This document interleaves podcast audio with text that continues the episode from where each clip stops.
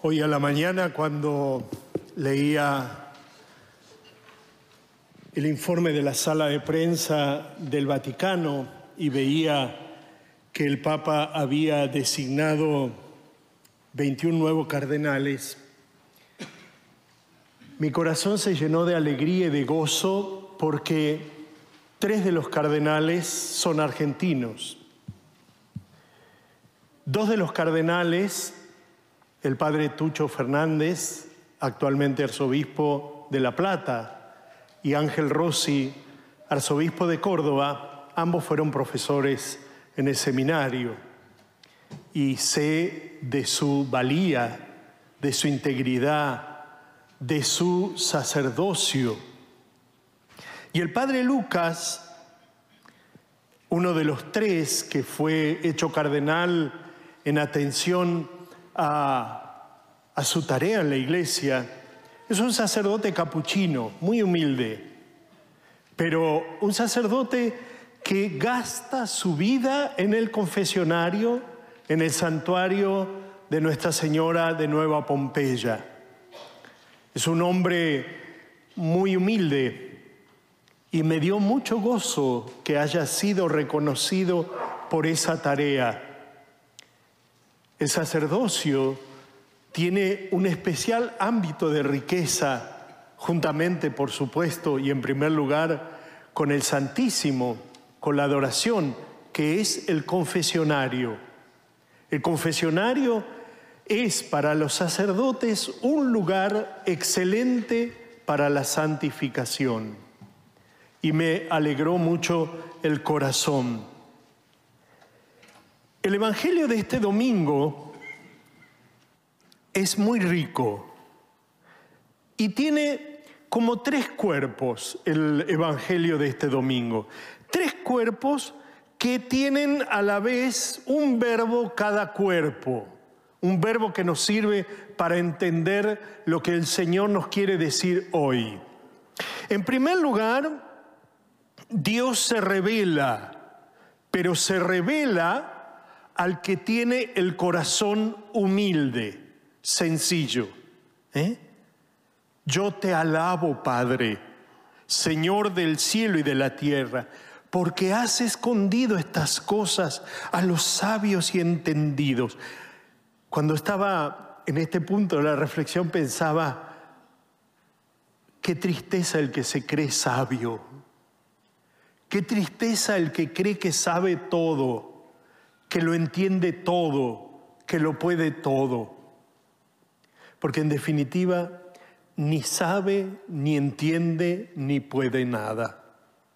Porque Dios revela, Dios se revela y revela su amor a los pequeños, a los pequeños, a la gente sencilla, al simple.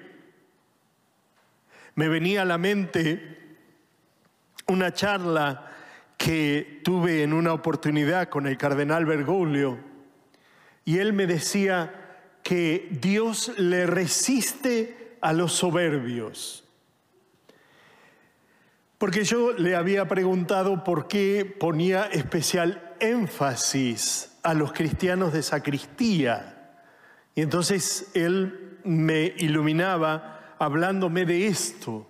Dios se manifiesta a los sencillos, a los humildes.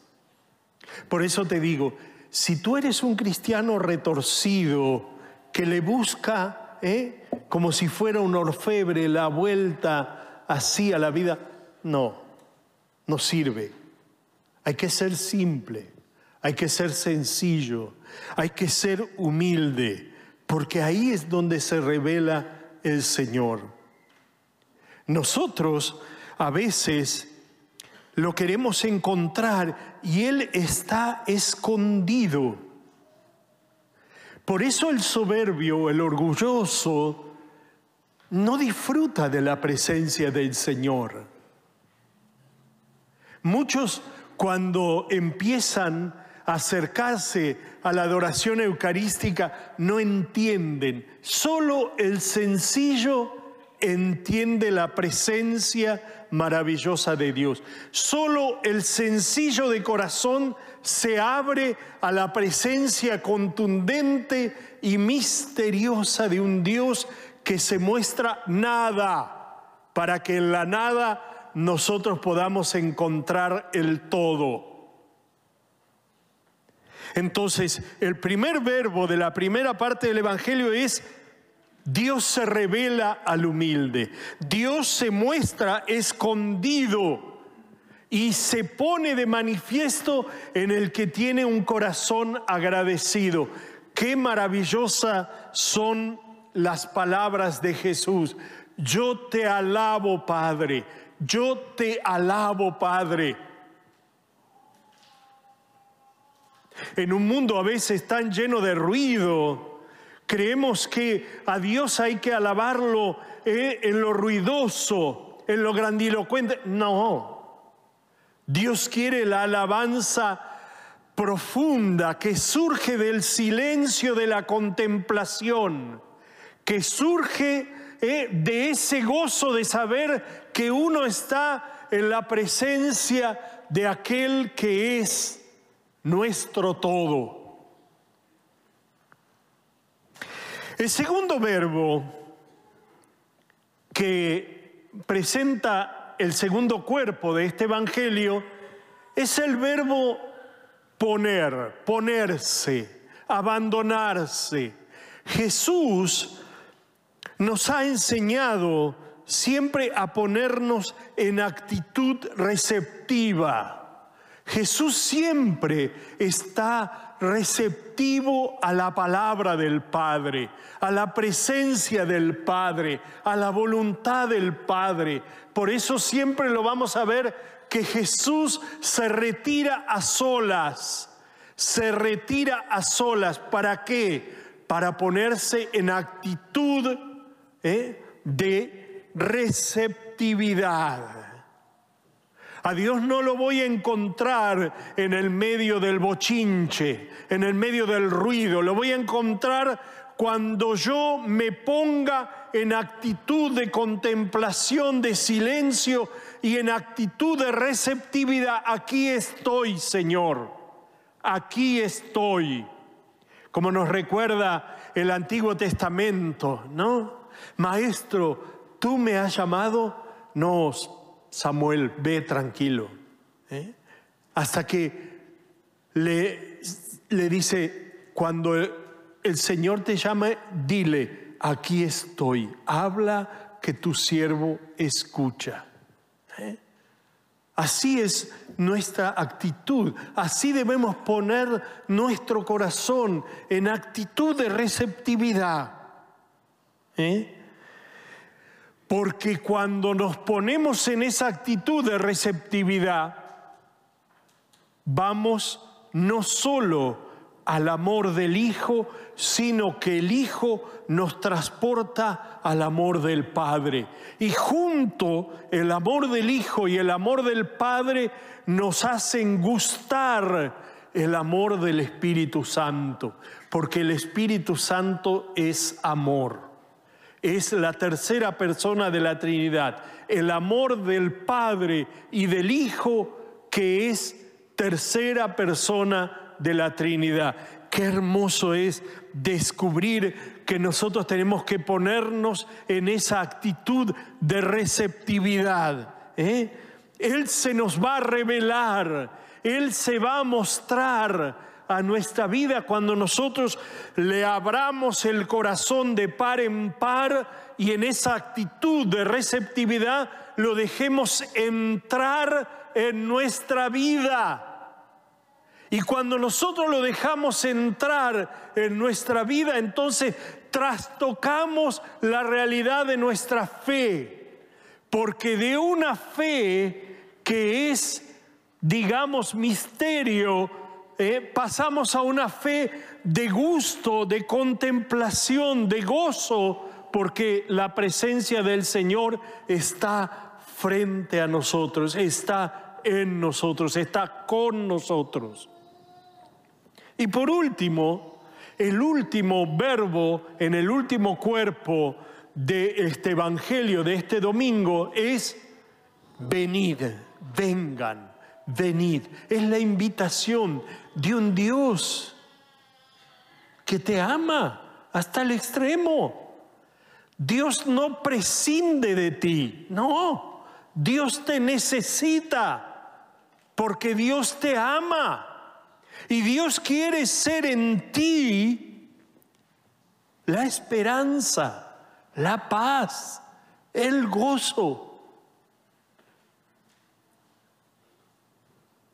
Dice el Evangelio, vengan a mí todos los que están fatigados y agobiados. Es maravilloso porque después del verbo vengan, del verbo venir, utiliza el término todos, todos.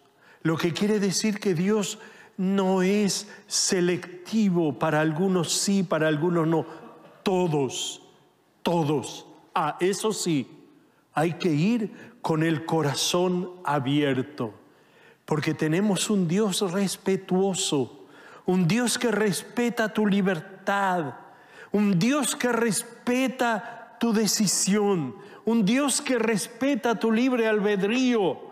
Por eso la puerta de tu corazón solo tiene el picaporte de tu lado el único que puede abrir tu corazón eres tú, porque Dios no invade tu vida. Dios no es prepotente. Dios no arrebata tu libertad. No. Dios siempre espera tu sí. Dios siempre espera que seas tú quien les digas, Señor, ven, entra, entra a mi casa, lléname de tu paz, lléname de tu salud, lléname de tu perdón. Queridos hermanos, que en este domingo queden pivotando estas tres palabras, estos tres verbos. ¿eh? Tres verbos que nos tienen que servir para nuestro crecimiento y nuestra maduración en la vida de la fe. Dejémonos llenar por esa humildad. Nosotros en el bautismo hemos recibido infinidad de dones, infinidad de regalos, infinidad de gracias, pero hay otras que las tenemos que conseguir nosotros con el esfuerzo. Es verdad, Dios nos regaló el don de la fe, pero también nos invitó a desarrollar el don de la humildad. Y eso lo tenemos que hacer nosotros. ¿eh? Porque es desde nuestro esfuerzo y desde nuestro sacrificio donde debemos hacer crecer y desarrollar esos dones, esas virtudes, esos regalos que Dios ha puesto ¿eh? En potencia en nosotros y que nosotros la tenemos que llevar al acto concreto. Por eso, que estas tres, estos tres verbos estén en nuestra semana trabajando nuestro corazón, que humildemente tratemos de encontrar al Señor. ¿Mm? Las hermanas que están haciendo el excelente trabajo de volver otra vez a reactivar la adoración perpetua. ¿eh? Eh, nos están invitando a ejercitar nuestra humildad, ¿eh? ponernos en la presencia del Señor. El que hace adoración sabe que encuentra un lugar de sanación. La adoración eucarística es un lugar de sanación. Si tú tienes problemas concretos con cosas, acude a la adoración.